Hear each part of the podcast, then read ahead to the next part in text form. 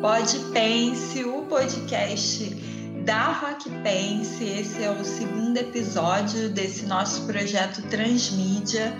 O Pode Pense é um podcast onde a gente conversa de forma aprofundada nas questões que a Rock Pense aborda em toda a sua trajetória. Sendo um projeto transmídia, a gente fala sobre questões que nos atravessaram, principalmente durante o estúdio Rock Pense, que é uma série musical documental que está no nosso canal no YouTube, com sessions ao vivo com bandas e artistas mulheres, e onde a gente também conversa sobre processos criativos. Dentro disso tem muita, muito debate para a gente fazer, muita questão para a gente pensar junto aí, segundo a proposta da Rock Pace, né, que é construir uma cultura, uma produção cultural antissexista e registrar e também promover a produção musical e cultural da mulher nesse nessa cultura, nessa música alternativa que a Rock Dance vem trabalhando. Para conhecer mais, se você ainda não conhece, dentro do canal Rock Dance no YouTube tem uma live onde a gente fala sobre toda essa trajetória, além dos 12 episódios da série do Estúdio Rock Pense. E agora no Pode Pense a gente vai discutir algumas dessas questões que acompanham a gente né, nesse tempo todo de, de trajetória. E o tema de hoje é rock, apropriação e fronteiras musicais. Um papo que rolou muito no processo curatorial da terceira temporada do estúdio Rock Pense, e a gente vai falar mais um pouquinho dessas transformações aqui que a gente fez. Para isso, a gente traz uma convidada que é a BA. Ela também participou com o seu grupo Dembaiá na terceira temporada, né, protagonizando um episódio. Ela é musicista, compositora, arranjadora e também diretora musical. Bem-vinda, BA. Obrigada pela sua participação. Obrigada a você pelo carinho, pela lembrança. Tamo junto. Imagina, você participou de um do, dos episódios né, da, terceira temporada, da terceira temporada o, com o Dembaiá, né? E a gente abriu logo com a sua banda que tem aí referências de música africana, né? A gente trouxe toda uma proposta nova para a terceira temporada, que a gente trabalhava muito fechada num gênero rock. E a gente quis abrir esses gêneros musicais, mas também dar um passo atrás, né? Discutir algo que a gente ainda não tinha discutido, que é a apropriação cultural no rock. É, isso é uma história né, que a gente pode falar um pouquinho aqui para quem ainda não conhece, mas para mim, particularmente, já trabalhando com a Rock Pense né, nesse tempo todo, eu descobri aí uma figura que eu não conhecia e que me surpreendeu, me deixou muito, mas muito feliz em saber que tinha ali uma, uma inventora né, do rock, que era uma mulher negra assista Rosetta. Então, quando eu soube disso, a minha alegria, né, de estar no rock and roll se multiplicou, né? É, e para você, como o rock and roll entrou na sua vida e partindo também dessa questão dessa história, né, que vem na raiz do rock, que é da apropriação cultural? Bom, então, eu acho legal porque já começou falando sobre a Sister, né, Rosetta, e ela tem tudo a ver com a história do rock, né? Entendendo, acho que tudo está muito interligado, né? Com a apropriação, com tudo isso, porque antes de falar do rock, tem o processo do blues, né? Que o, o blues ele nasce é, através do, do canto dos escravos, né? De, é, na lavoura de algodão e daí já tem esse movimento. E a Rosetta System, ela, System Rosetta sempre ela é a grande madrinha, a mãe do rock, né? Ela nasceu lá, sei lá, 1915, e ela deu toda essa influência do, que o Chuck Berry tem e que muito tempo depois vem Elvis Presley e, e populariza, entre aspas, o rock, e aí daí já começa essa parte da apropriação, né?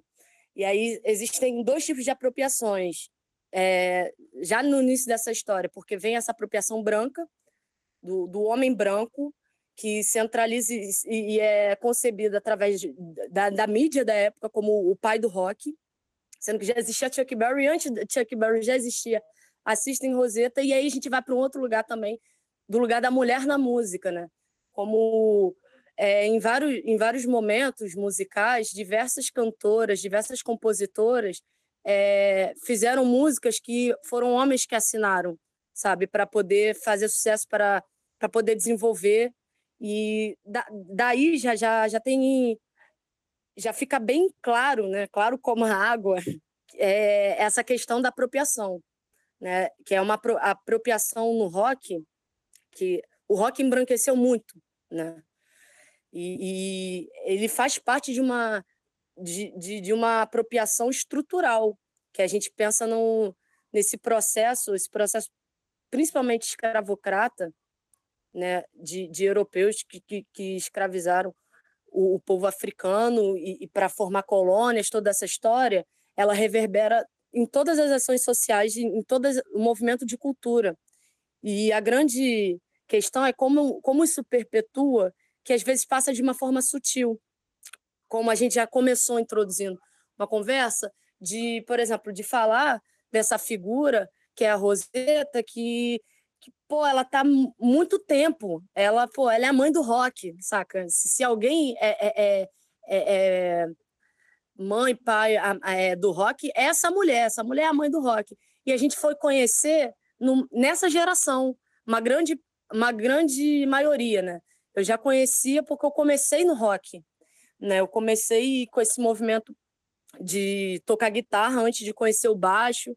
E ela é uma das minhas influências, juntamente com o Jimi Hendrix, que eu tive aula com um professor que ele falou assim, olha, eu não sei te explicar esse movimento é, do como é para você, enquanto mulher, escutar um monte de coisa por você ser mulher e tocar.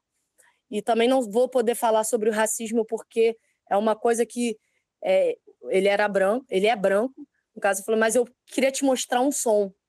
E eu acho que isso vai ter um entendimento muito grande, assim. Aí ele me mostrou um, um vídeo do, do Jimi Hendrix. E ele falou assim: olha essa época.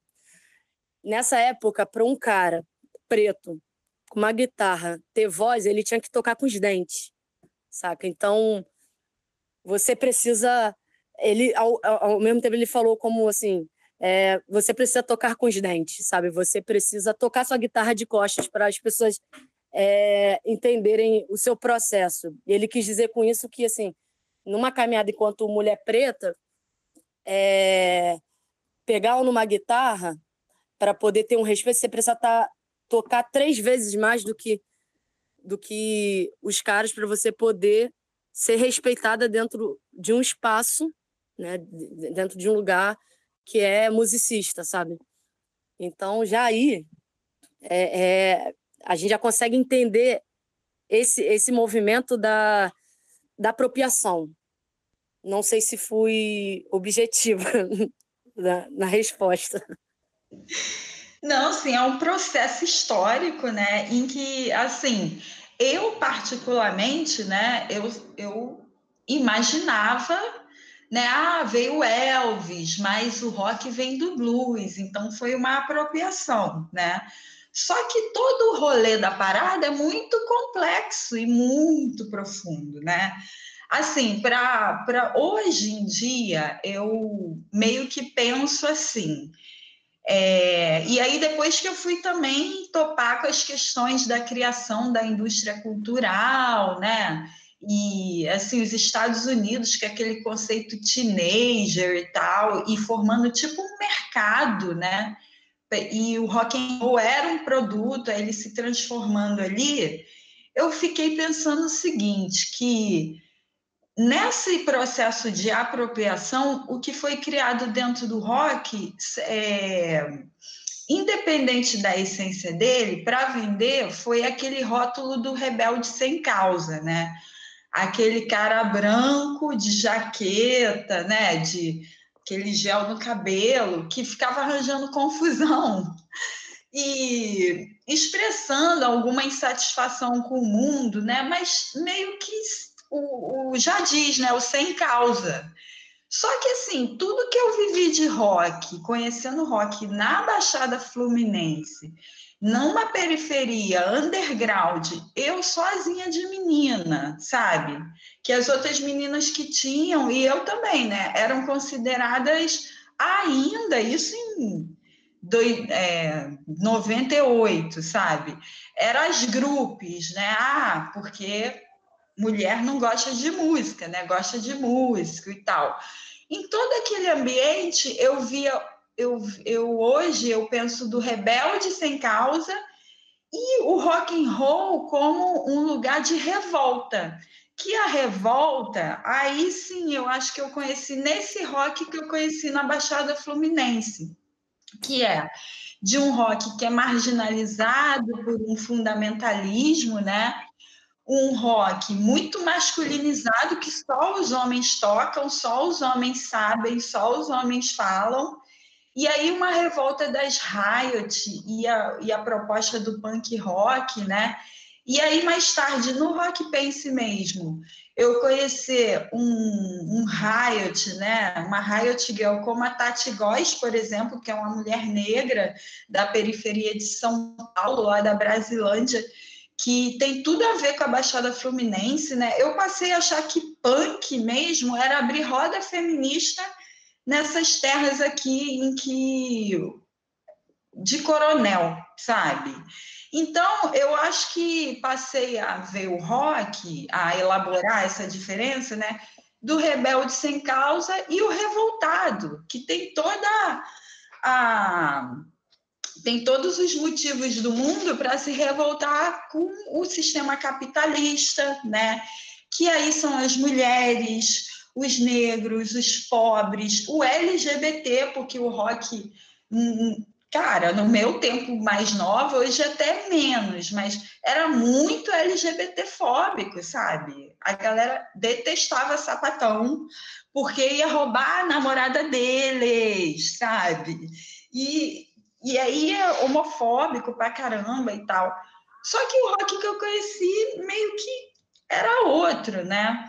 E aí eu acho que esse rebelde sem causa, nesse rótulo branco, né, de homem branco e sem causa, eu acho que foi vender. E aí o revoltado ficou para underground, né? E eu acho que mulheres, então, nessa posição de fazer música, como você, né, como protagonista, é, menos ainda. Isso, então, é uma coisa que só foi discutida agora, né? Eu imagino como é que. Eu queria que você falasse um pouco como é que foi, assim, seu contato com o rock e o fato de não se ver, né? Porque eu, por exemplo, eu tinha uma banda, uma banda na minha época de 98 que eu conseguia me ver, que era o El Seven. Eu adorava a Donita Parks, assim. Eu até hoje eu meio que faço umas fotos imitando ela com o braço cruzado e tal. Eu tinha aquilo para mim me inspirar, sabe? Mesmo no meio tosco, assim, machista. E como é que foi o seu contato, assim? Então, é porque tem, são muitas informações, né?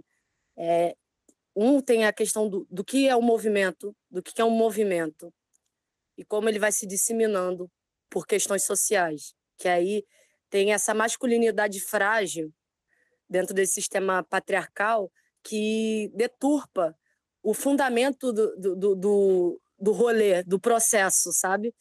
Então, assim, voltando, que é uma coisa que eu acho importante pontuar, antes de falar do rock, falar do blues, porque esse fundamento do, do, do canto né, do, do, das mulheres e dos homens negros que foram escravizados nas lavouras de algodão e o blues que vem de, falar, contar as suas tristezas, o que te angústia, botar para fora, é, se expressar Então a gente já vê que essa influência que mais para frente vai vai nascer um rock, a gente já entende que o fundamento é sobre é outra coisa. É sobre aquilo que aquilo que está dentro de você que você precisa falar, é sobre um sistema, é sobre romper um sistema, né? Então, o, o rock é, é, ele é romper o sistema. É, não é esses rebeldes sem calça que eu, é, tem um, um, livro que é Fala Rock, que é muito engraçado, que tem. que são vários homens, né? Majoritariamente, são várias falas de vários cantores, músicos, enfim, artistas do mundo do rock, que, que falam frases emblemáticas sobre a construção do que é o rock, né? Tipo, um cenário um deles é Salve Rock, lave suas cuecas, sabe? Tipo, que é uma crítica sobre esses rebeldes sem, cal sem calça, que eu falo sem calça porque é sem calça, porque não tem cabimento, não tem causa certa para esse tipo de, de atitude. A atitude rock é, é sobre sistema, e é sobre um sistema que é machista, que é homofóbico, que é escravocrata, e que é tudo isso aí que a gente está vivendo, inclusive na, nessa nova era que estamos, dentro, dentro de um contexto de pandemia, entendeu? É, a gente ainda tem essas questões que consegue destruir uma população, um desgoverno, e tudo isso né, para poder falar que o rock é atitude, é movimento. Então, quando eu comecei é, a entender o rock, foi até meu avô que me apresentou. Acho que a primeira banda que ele me apresentou foi The Police, foi uma coisa assim. Ele me apresentou Beatles até depois que eu, ele era fã de Beatles, e eu já detestava Beatles e aí era uma era uma confusão, mas ele foi um, meu avô foi assim um cara que me apresentou muitos grupos, muito me, me, trouxe muita cultura musical, que ele me apresentava do rock ao jazz, e, e isso foi muito importante para mim. O, acho que o que me chamou a atenção para o rock, um foi a escolha de querer tocar guitarra, mas é pulsar um movimento, é, é, é não é sobre a virtuosidade estar tá em poucos acordes e expressão. E aí, assim, rebelde eu já era, né? Continuo sendo, mas muito mais sobre esse sistema que mata, que oprime a todo, todo instante. Então, acho que a, o meu lugar no, no, em pensar rock, em ver rock, nessa construção, é, é muito mais ligada a isso. Então, eu fui sempre buscando, assim, meus primeiros grupos, já tinha essa coisa assim, que eu tinha 14 anos, assim, quando foi receber um cachê, assim, de, com banda, foi 14 anos. Então, sempre tocava com pessoas mais velhas, né? E tinha uma banda muito interessante que eu tocava, que era Casa de Versos, que o Cadê, que era o, o compositor, né, que escreveu, ele me, me, mostrava muitos livros sobre Jim Morrison, Rambo. Eu achava interessante que ele tinha uma, uma visão assim meio ele era meio da anarquia assim de um sistema. E aí eu acho que eu fui entendendo isso melhor quando eu conheci também um movimento, que é minha família, a parte de mãe de Magé, e eu morei um tempo em Magé. E aí que é essa diferença, essa questão Machada. da batalha. Pois é, porque aí a gente já entra no lugar do que, que é esse rock no Brasil, porque é muito importante gente pensar como é esse movimento, e aí sai de um lugar da, da estrutura musical, é, é, a estrutura do movimento e o quanto aquele movimento, como, como ele atinge aquela sociedade, como ele adentra dentro da, da, daquelas outras culturas, como ele forma uma outra cultura dentro da cultura, sabe? Então, por exemplo, lá tinha um festival em Magé, Pedrock Rock. E ali também tinha essa questão, assim, poucos, é, poucas mulheres, mas o grande desafio era juntar a galera para tocar e, e, entender esse movimento. Dali eu conheci alguns amigos que, lembro que na época a gente chegou a tocar junto, fazer banda e tal. E aos poucos eu fui buscando uma questão de essência que, que é ritmicamente, musicalmente, a construção é, tem essa tem um CD do, do Baco Estilo Blues que ele fala sobre o blues, né? E ele cita, fala que tudo é blues, né? Que Exu é blues, que, que o jazz é blues, que porque o rock, que rock é blues. E eu acho que a gente conseguir identificar, acho que a, o grande barato da parada é a gente conseguir entender o que, que é essa essência. Então, acho que no rock, que esse tempo que eu fiquei bem mais rock and roll, assim, literalmente, foi muito para buscar essa minha essência inconsciente de que tinha muitas coisas erradas quando eu tocava nos rolês que eu não conseguia entender é, quando eu tocava num grupo.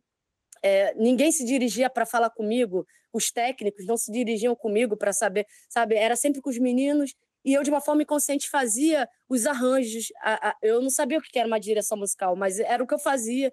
É, na maioria dos grupos eu acabei ficava sempre nessa função de, de, de fazer os arranjos, de direcionar ali musicalmente. E mesmo assim não, não tinha um retorno, sabe? Isso foi por, por um longo tempo. Acho que foi é bem recente que eu consegui entender e desvincular todas essas questões, né?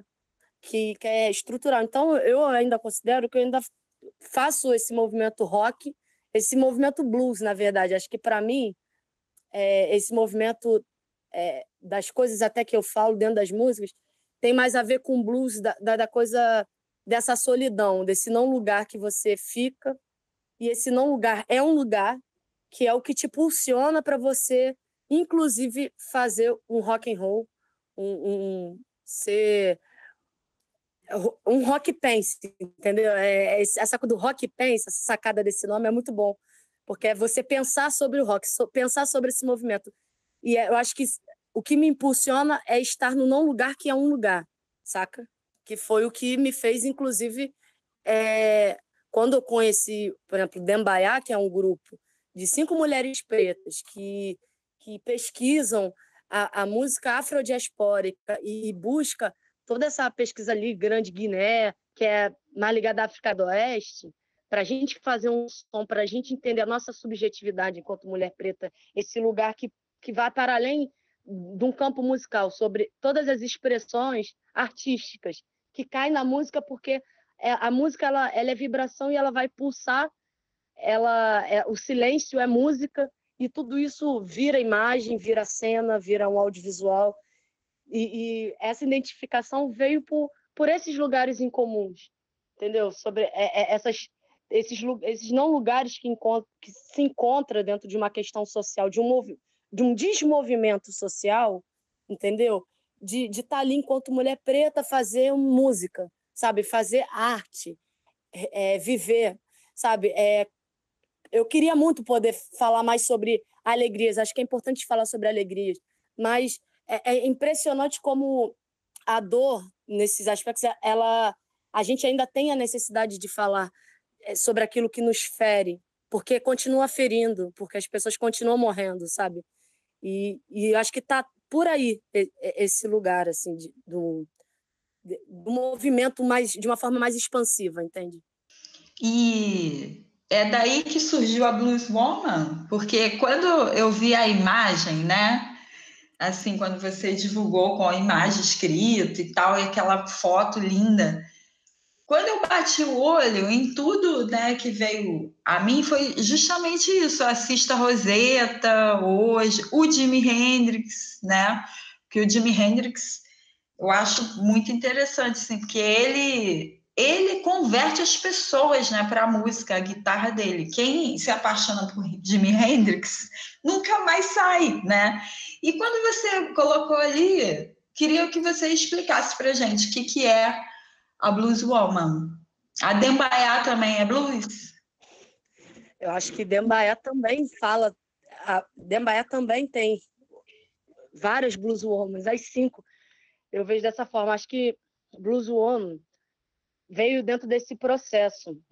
Eu acho que eu não me denominava muito assim, é, porque eu sempre fiquei maturando as coisas, né? Eu acho que foi nesses últimos tempos que eu comecei a expor mais é, as minhas subjetividades, né? É, eu, eu aprendi a fazer muito por sempre trabalhar com grupo, com coletivo, a gente a, que é o lugar onde mais a gente é acolhido, né? E aí eu estou falando de movimento mesmo, assim. É, ultimamente eu tenho apresentado mais coisas individuais, mas sempre formado por um coletivo. Acho que a minha formação de existência é formada por um povo. Isso é uma coisa importante, assim. E aí eu comecei a divulgar mais esse movimento blues woman, que é, que é essa questão que não é só o lugar da solidão, solitude, né? né, né? É, é, essa expressão de tudo isso que eu falei anteriormente. Blues Woman entra nesse lugar, é esse movimento, essa atitude é, é um lugar cósmico, sabe? É uma cosmovisão para mim de, de, de, de, ligação, de, de ligação à, à sua forma de tocar, sabe? É, tem uns amigos, teve um amigo meu fui fazer um trabalho, que uma vez perguntou assim: pô, mas é, essa forma que você toca aí, que eu gravei um violão, que foi meu primeiro violão, que ele foi quebrando, né? Ao longo do tempo, ele é todo, todo rataria, assim, bem bem rataria mesmo, assim, é palitinho de fósforo, que, que são, as é, são os trastes que eu fui modificando com, com o dinheiro que eu tinha. Aí ele sobrou três cordas nele. Eu fiz uma outra afinação e eu toco ele, eu não, não sou muito fã de desperdiçar instrumento, não. Ele se ressignificou e eu gravo algumas coisas com ele que fica legal. E aí eu fiz um ritmo ali, né, uma coisa de pesquisa mesmo. E aí esse meu amigo perguntou assim: pô, mas que estilo é esse que você toca? É, parece blues, é uma coisa diferente e tal. E eu também não sei o que, que é, o que, que é esse, esse estilo, às vezes um jeito, a linguagem né, de tocar às vezes a gente não. E aí eu falo que isso é blues woman, que isso é um sentir. E aí disso acabou ficando essa, essa expressão. E aí, ultimamente, eu tenho cada vez mais maturando e eu vejo mais como um movimento, porque quando você começa a maturar uma coisa, você começa a ver a sua volta, essa palavra se ressignificando, estando em várias mulheres. É, é, é um, eu acho que é um movimento feminino preto na minha, como eu vejo o que, o que é ser uma blues woman, né? é, é por aí, é sobre como essa trajetória artística enquanto mulher preta, é, como é a sua busca. E, e, e, o Blues Woman tem a ver com a minha busca sobre coisas inconscientes, técnicas inconscientes que eu comecei a desenvolver. Isso tem a ver de tocar na rua e volta para esse lugar coletivo. E às vezes a gente não sabe, mas a gente segue isso, a gente continua seguindo e depois a gente começa a descobrir vários ritmos diferentes. Eu lembro que começaram a me apresentar, teve, teve um amigo meu percussionista, JJ, que ele começou a me apresentar algumas músicas de Cabo Verde. E eu vi que tinha, tinha algumas coisas similares ali de linguagem. A, a Sabrina Chaves, né, que foi a fundadora ali do Dembaiá, quando ela me viu tocando guitarra, e ela falou assim: Nossa, isso é África do Oeste. Eu falei, é mesmo? Pô, é... Hum, aí ela começou a me mostrar um monte de coisa. Tinha algumas coisas que eu conhecia, outras, mas não sabia quem era. Eu comecei a entrar dentro dessa onda. E aí você vai percebendo que tem uma coisa da ancestralidade do movimento, sabe? De, de fazer. Eu acredito muito nessa coisa da missão. Todo mundo aqui na Terra é, tem uma missão, e eu acredito que todo mundo aqui na Terra está aqui para melhorar e mudar seus desvios de caráter, que vai ser executada através da sua missão.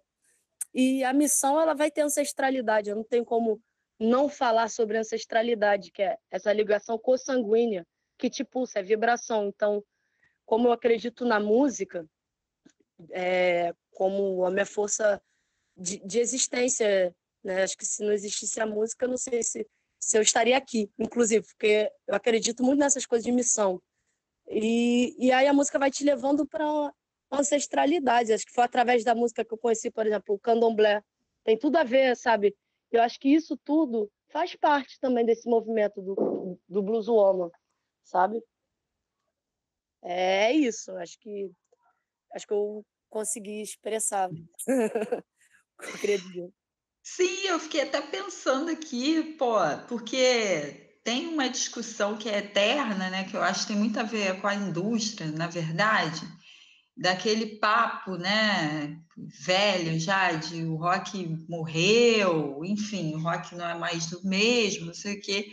E eu acho engraçado que eu, estando trabalhando com mulheres, assim, e com rock pensei desde 2011, eu acho o contrário, sabe? Eu não tenho esse sentimento, assim. É claro, não no mercado, mas o, as coisas que eu vejo acontecer são muito é, de desconstrução do que estava. É, não, não tinha coerência com essa revolta, né, e tal. Mas aí eu acho que é porque eu justamente estou trabalhando com mulheres, né? E aí você falando isso, talvez eu fico pensando assim que o errado não é que o rock, né, não está como ritmo hegemônico no mundo, mas como ele sempre, como ele foi por décadas. Eu acho que o problema é, por exemplo, aqui na Baixada, a gente descobriu é, de um tempo para cá uma massa de roqueiro bolsonarista, sabe, conservador. E isso é uma coisa chocante. Eu acho que isso é o mais grave de tudo, assim. Esses caras é, tirarem completamente o, o sentido, o significado de tudo isso que você falou. Eu, aí eu fico pensando, eu acho que são as mulheres que vão, que estão carregando a atitude rock and roll, né, para a música. É, eu acho assim, se é, o, o rock que você quebra uma guitarra no palco, é, esse rock machista, sabe? É, esses movimentos, que tem vários vídeos assim, que são chocantes, de, de gente fazendo esse tipo de loucura de skinhead, porque eu acho que esses bolsonaristas seguem muito essa visão nazista que tinha, por exemplo, os skinheads, da galera que, que raspava, os homens raspavam todo, ficavam carecas, todos brancos, é, narcisistas e que brigava, que metia porrada em todo mundo. Esse rock, esse movimento que, que, que suja o rock, eu quero mais que ele morra mesmo. Eu falo essa questão de, de quebrar guitarra no sentido assim, é porque, não sei, é porque eu não sou rica, né? Eu sou pobre. Então, para mim, é, é, imagina, quebrar uma guitarra Fender, por exemplo, para mim iria doer muito, até porque eu nem tenho ela, que é muito caro. Então, assim, esses tipos de movimento, não sou, assim, não tô querendo colocar assim, que eu sou contra quebrar, porra, mas assim, dá para uma pessoa, enfim. Eu acho que esse movimento, eu quero mais que morra. Eu acho que quando a galera fala que o rock acabou, é porque, um, que tem a difusão dos gêneros, né? As coisas se misturam. Eu acho que, por exemplo, se a gente falar em ter... Brasil, tem, tem uma galera que faz rock e tal, mas eu acho que tem rock, tem o fala rock, esse falar do rock, ele está em vários movimentos aí. Eu acho que as pessoas precisam abrir todas, todos os seus olhos, todas as suas bocas, todos os seus sentidos para poder ente é, para entender artisticamente o que está acontecendo. Eu acho que nesse momento é, o sucateamento da cultura, acho que essa não é nem a disseminação, mas assim essas diversas apropriações, marginalização de uma cultura, quando você falou, por exemplo, Baixada, é, essa mesma colocação do, do rock que aconteceu na Baixada de, dos eventos, porque tinham muito mais eventos realmente, mas, por exemplo, sempre foi marginalizado porque são lugares que que tá a galera pobre, é majoritariamente preta, e tudo que vai para lá vai ser marginalizado. Entendeu? Que é a cultura do bate-bola, que foi super marginalizado. E aí, para mim, eu vejo tanto rock and roll né, em sair de bate-bola. Eu, eu saí de bate-bola algumas vezes. Então, assim, como é rock and roll essa parada. O movimento de soltar pô, pipa. Pipa é sensacional. Aqui eu, eu, eu moro em São Cristóvão e aqui tem todo domingo tudo para porque as pipas estão voando. E para mim eu tenho uma super alusão da, da, da, pipa, que é a mãe dessas crianças deixam essas crianças brincarem de pipa e essas crianças levam a mensagem. Eu, eu vejo a pipa como asas, sabe? que está em um lugar muito muito seletivo é, social. Essas pipas elas não estão voando na zona sul. Essas pipas estão voando dentro das favelas, sabe? Dentro das periferias. E, e elas, o mensageiro está captando a mensagem dessas crianças porque elas pedem ajuda. Porque o momento que elas estão ali voando é o momento que elas não estão encontrando a cola. É o momento que, que não tem escola, entendeu? E, e, e elas não estão trabalhando, mas elas estão ali voando com pensamento, estão desejando outras coisas, né? Estão sorrindo. Então, por exemplo, todos esses movimentos que, que vêm desse lugar seletivo, específico, que aí que, que, que, que tem a ver com essa estrutura escravocrata toda, né? É marginalizado. Isso é, é, é foda, isso é foda. E por isso que uma grande galera não vê o rock e não vê vários outros gêneros porque elas não estão nesses lugares. Porque a pipa não voa na Zona Sul, a pipa voa na favela. O pedido de esperança vem de lá, tá ligado? Então, eu acho que é por isso que a, que a galera não vê o rock. Tá com essas mulheres, estão com essas. Essas mães são blues woman, porra. Como é que foi para você a experiência de estar tá abrindo essa temporada do Rock Pense, né? Porque a gente veio aí com, com muito um gênero rock and roll até então, né? E nessa temporada e muito impactada com vocês e também com as outras de outros gêneros e tal, a gente resolveu dissolver né, essas fronteiras, assim, que o mercado já está dissolvendo, mas atravessar essa fronteira de gêneros musicais porque as mulheres estão fazendo coisas revolucionárias, né? Queria saber para você como é que foi participar da temporada com uma equipe de mulheres e com rock and roll no meio, né? Cara, eu achei muito foda. Não tem outra palavra. Eu não sei nem se eu podia estar falando esse palavrão todo, mas eu não sou obrigada. Quando eu vi, eu já falei, é mais forte que eu. não, mas tranquilo. Mas achei muito foda esse lugar de encontrar só mulheres. Isso já foi o primeiro impacto. É, da técnica, produção, curadoria, a parte técnica é um outro lugar. Então, tem um lugar de, de pensar na gente, em pensar na nossa subjetividade, que é um espaço que chega. Eu fico, dá até um estranhamento, porque, ué, não tem ninguém aqui querendo dar aula pra gente do que a gente quer, tá, só tá aceitando. Nossa, como assim?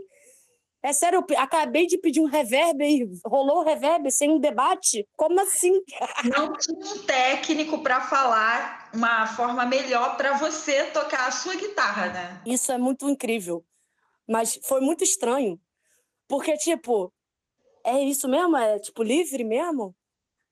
Tipo, maneiro, né? Pô, tô sentindo aqui uma, uma... Então, é uma sintonia muito doida.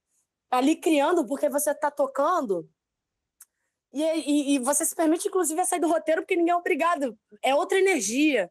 Então, por exemplo, lá dentro do estúdio, foi, foi muito incrível. Um, porque, tipo, pô, grupo do meu coração, Dembaiá. Pô, quem não conhece, inclusive, tem que dar lá uma, uma pesquisada. Tem no YouTube, tem lá, Rock Pace, bota lá, Dembaiá. Pô, a parada tá editada bem pra caramba, tá bonitinho, tá? Todo mundo vai entender esse rolê que eu tô falando. Então a gente foi, pum, vamos aqui trocar uma ideia, vamos tocar, e a gente vai no nosso clima, na nossa vibe, e daqui a pouco a gente começou a tocar uma parada, e eu não sei, aí a gente, se olhando ali, a gente já criou uma outra parada. A gente começou a criar e fazer várias ondas ali, de uma, de uma música que a gente ensaia de uma forma X, a gente ali, com, com, tanto, com tanta abertura, que tem a coisa, a palavra-chave é acolhimento. O acolhimento reverbera outra energia, porque não fica aquela energia tensa de entrevista, porque geralmente, por exemplo, essas coisas assim de, de ensaiar com a equipe técnica mais masculina, majoritariamente não, masculina, que é esse rolê de você pedir uma coisa e aí já vem alguém, o cara já vai dizer que você não está tocando do jeito Pra você ter uma noção, eu lembro que teve um, uma peça que eu fui fazer, direção musical. E eu dividia com um grande, que eu, eu divido com um grande amigo meu. E a gente dividia essa direção musical. Eu fui, cheguei mais cedo, porque ele falou: Ó, oh, tô atrasada, é, vou chegar depois para poder fazer é, um outro. Que eu vou ter outro trabalho. Aí eu fui. Pô, o técnico, ele cismou que eu tocava igual uma menininha. Então ele falava para mim, toca igual... Pô, você tá tocando igual uma menininha, sabe? Toca direito. E, e, e você fica desconcertado, sabe?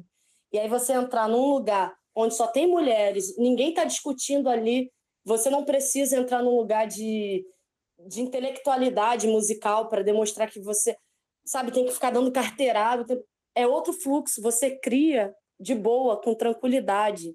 E eu acho que isso fez toda a diferença, assim.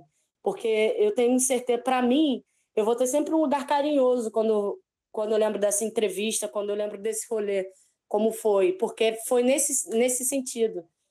Como as coisas também marcam na nossa trajetória, porque a gente fica com fica marcada as coisas, né? Então, é, quando eu vou pensar no Hot Pense, e eu imagino que para as meninas também, óbvio que cada uma dentro da sua sensação e das suas palavras, né, é, vão dizer de forma diferente, mas dá uma sensação boa.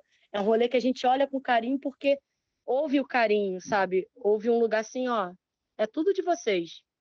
E que eu acho que é um lugar que é muito feminino, que é uma das coisas que a gente precisa desconstruir em termos de conceitos sociais que o patriarcado gostou, gosta de colocar uma fama de mulheres que competem, né? Porque na real quem compete são os homens.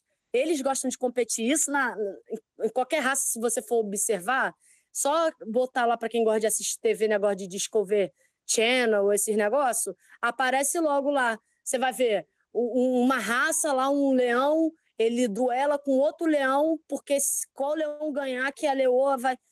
Essas bagulho de competição, tu não vê na maioria da, da, de qualquer outro animal que não seja raça humana, que fica a mulher brigando, as fêmeas brigando por causa de, de, de, de isso é um bagulho machista que, é, que para eles é muito conveniente a gente acreditar nessas paradas para a gente não saber a força que a gente tem.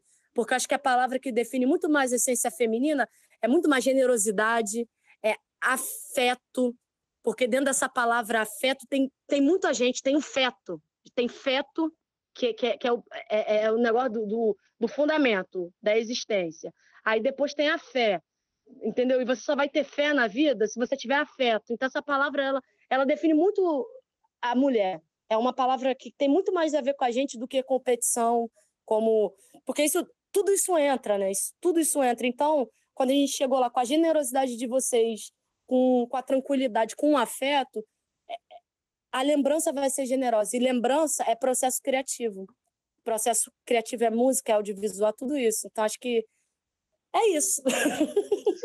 Mas é, eu acho que o processo criativo, justamente, se você está num ambiente que te oprime, que te reprime, que te bota para baixo, que te silencia, que te negativa, assim, que não valida o seu conhecimento, logo a sua produção não vai ser a melhor, né?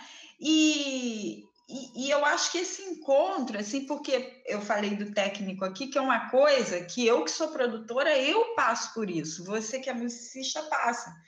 Toda mulher tem essa história com técnico de som, né? E tem lá suas questões. Se a gente está num lugar que não tem, eu acho que é lógico que o nosso trabalho saia melhor e a gente seja é, se sinta melhor fazendo, né? Porque o que afasta muitas mulheres é justamente esse ambiente que toda hora você tem que estar tá provando que você sabe. E assim, isso uma hora faz você duvidar se você sabe mesmo, ou você vai para outro lugar que aquele lugar ali você não aguenta mais, né? Então, quando você encontra um lugar em que as suas questões são consideradas importantes e para além da questão moral, né? Que é claro que é ruim um cara subjugar o conhecimento e a técnica de uma mulher. Isso moralmente falando. Só que estruturalmente falando, isso faz com que esses ambientes que e principalmente o estúdio, que tem ali a captação, né? Enfim, toda aquela técnica rondando a música, sejam espaços masculinos, que só tem homens e modos de fazer masculino, né? E aí o que a gente, vocês trazem e tal, e nessa experiência que a gente quis é, investigar assim, como seria um modo de fazer feminino, sem essas interferências, né?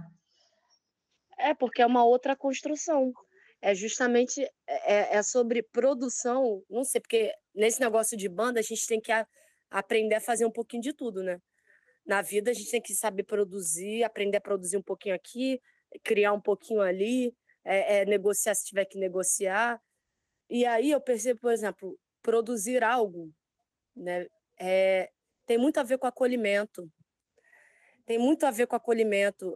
A para além tem a parte da, da produção de, de, estratégia e tal, mas assim nessa parte de chegar no estúdio, da recepção, é acolhimento total. E essa coisa do, desses do, do, do, estúdio que você estava falando, sobre esse estúdio que é majoritariamente masculino, e aí fazer um movimento né, com, com um nome né, do emblemático rock para pensar nessa, nessa ação motora, né? mulheres que pensam e que têm movimento rock and roll para ficar dentro de um estúdio e para além de uma entrevista, de, um, de uma conversa, de um diálogo, é, ter a, a sua subjetividade, a sua expressão respeitada e colocada ali da forma mais honesta, porque isso é uma coisa muito legal também pensar. Que, o, que, eu, que eu tenho muita essa influência ultimamente do palhaço. Né? O palhaço ele trabalha com honestidade. Entendeu? E, e, é muito legal a gente pensar nessa arte, aí levar para um lugar. Quando a gente começa a entender esse movimento da palhaçaria, e isso eu fui conhecendo, inclusive, através de duas palhaças, né? que é a Camila Barra e a Nath, Natália Cantarino, que e elas são rock and roll total, inclusive, nas cenas, nas falas, pô, trabalhos que a gente tem feito juntos, então juntas e, e assim, é, essa coisa de ressignificou muito, assim, trabalhar com honestidade. E aí a gente pensa nessa coisa do afeto, essa questão do estúdio masculino me remeteu muito ao museu de arte, porque a gente pensa nessa exposição feminina. O museu de arte, por exemplo, você vê no, dentro de uma exposição, é, por exemplo, essas, né, que surrealistas, tem corpos femininos ali expostos o tempo todo, mas não tem mulheres que estão expondo na exposição. Esses mesmos são questionamentos porque entra dentro de um lugar artístico para a gente começar a refletir sobre esse que é, é é um corpo, assim, a, os homens, assim, eu lembro de um outro técnico, situação de outro técnico, que é, é o meio que eu tô querendo dizer com isso, porque me remeteu a esse lugar. Eu lembro que eu fui gravar uma parada com a Ana Magalhães e com outro amigo que ia chegar depois, enfim. E eu fui gravando violão, fui gravando um monte de instrumento, Ana também gravando várias percussões e tal. E aí depois eu fui cantar uma parte que eu cantaria, uma parte de uma versão que a gente estava fazendo de uma música. O rapaz, a primeira coisa que ele foi falar: Nossa, como você canta bem, você devia investir mais nisso. Por quê? Porque aí entrou num lugar que, tipo assim, não é. Esquece, como eu já ouvi isso, ah, esquece, não, não é um instrumento. É muito poder para você. Sacou? Bagulho é. Mulher canta, pô. E aí, sabe? É, precisa desconstruir esse lugar. Entendeu? É, é, isso é foda é o lugar da exposição. É, eu fiz esse link porque tem o mesmo link dessa coisa da exposição, de como você quer que aquela mulher esteja exposta, entendeu? Ela tem que estar ali como que é um, não é o, o cantor às vezes é visto muito ou a cantora como o líder, mas não é. Quando é, quando é uma mulher que está cantando, ela é a cantora e geralmente tem que ser um certo padrão, entendeu? Que vai cantar bonito para atrair os caras para ouvir a banda, não é nem a música, entendeu? É, tem muito esse lugar dessa exposição, acho que, que é o universo que acabam colocando a mulher musicalmente, sabe, na indústria da música, num lugar sempre de exposição. E engraçado você falar isso que, assim, também no episódio, né, com a Navalha Carreira, né, nessa terceira temporada, ela falou com a gente que ela é uma mulher trans, né? E ela sempre estudou música, foi professora, foi musicista e tal. Só que, assim, depois que ela fez a transição né, para o gênero que, que ela se identifica, e aí é, as pessoas começaram a perguntar para ela se ela, quando ela se apresentava, né, ah, sou música e tal. Ah, mas você canta? Eu não, nunca cantei assim. Eu já tinha carreira, né? Já era instrumentista, o instrumento é um poder, né? Mas é mesmo, eu vou te falar que quando a gente viu você pegando a guitarra, assim, a gente, nossa, né? E é, mas é nesse lugar de criadora, né? Que eu acho que a gente quer se ver. Até por isso que o ambiente fica propício, porque é uma ajudando a outra a criar e sem aquela hierarquia, né? Porque com respeito ao saber da outra, ao conhecimento, mas às vezes ali não está dando uma ajuda a outra e tudo bem, né? A música é assim, é o coletivo também, né? E tem muitos é, episódios em que a gente vai discutir isso também, né? De alguma forma, com as musicistas ou mesmo no episódio aqui no podcast, a gente tratou da síndrome da impostora, a exposição é algo assim muito particular para a mulher, porque parece que ela não está indo mostrar um trabalho, né? Parece que ela está indo para um tribunal ser julgada. Sim. Ou, por um, ou num lugar sempre ligado a essa questão estética que entra num campo totalmente machista. E, assim, eu, eu dessa, citei essa questão, assim, da, de, do, do, da visão, assim, da cantora numa relação, né, machista, como, como vem, né, a canto, quando é uma cantora, não vem como uma líder. E aí não respeita o lugar dessa líder, desse instrumento. Porque quando é com a mulher, não vem a mulher tecnicamente cantora, porque existe uma técnica. É um instrumento de sopro, canta é instrumento de sopro. É, tem, as mes... tem todos os intervalos e mais. O canto, inclusive, você sabe várias escalas não temperadas, que é que sem susten... É, que vai além, de, por exemplo, de um dó para um, o Ré tem o Dó sustenido, né? ou um Ré bemol. Mas, por exemplo, numa escala não temperada, existem várias notas do Dó para o Dó sustenido, entendeu? Que, por exemplo, no Oriente trabalha bastante isso. Mas é, a voz ela tem essa capacidade de, de, de, de ir por vários caminhos que às vezes o instrumento também não tem. Então, assim, tem é um estudo profundo. E o que eu fico indignada também como é tirado esse lugar dessa cantora, porque vem nesse lugar dessa conexão da, da arte plástica, entendeu? Que é um corpo para ser exposto e não um corpo criador, entendeu? E, e, isso é uma coisa que a gente precisa é, se conscientizar no sentido assim, mulheres trocar uma ideia, acho que a gente precisa dialogar entre a gente, a gente precisa conversar sobre isso, a gente precisa refletir sobre essas coisas. E eu acho que é, uma, é um, um passo que precisa ser para ontem, para antes ontem ser mudado nessa né? essa forma de, de, de, ver, porque quando é um cantor, ele é um músico, ele é cantor, ele é o líder, né? Quando é uma cantora, ela é canta bem, né? E é bonita. E eu acho que é sair desse lugar, porque eu acho que é que é esse pensamento mesmo de, de, de pensar sobre criação. Enfim, é, é, são, são muitas, muitas demandas, né? Pois é, a gente está correndo atrás, né? A proposta da, da Rock Pace é essa, a gente ocupar esses espaços de criação mesmo, né?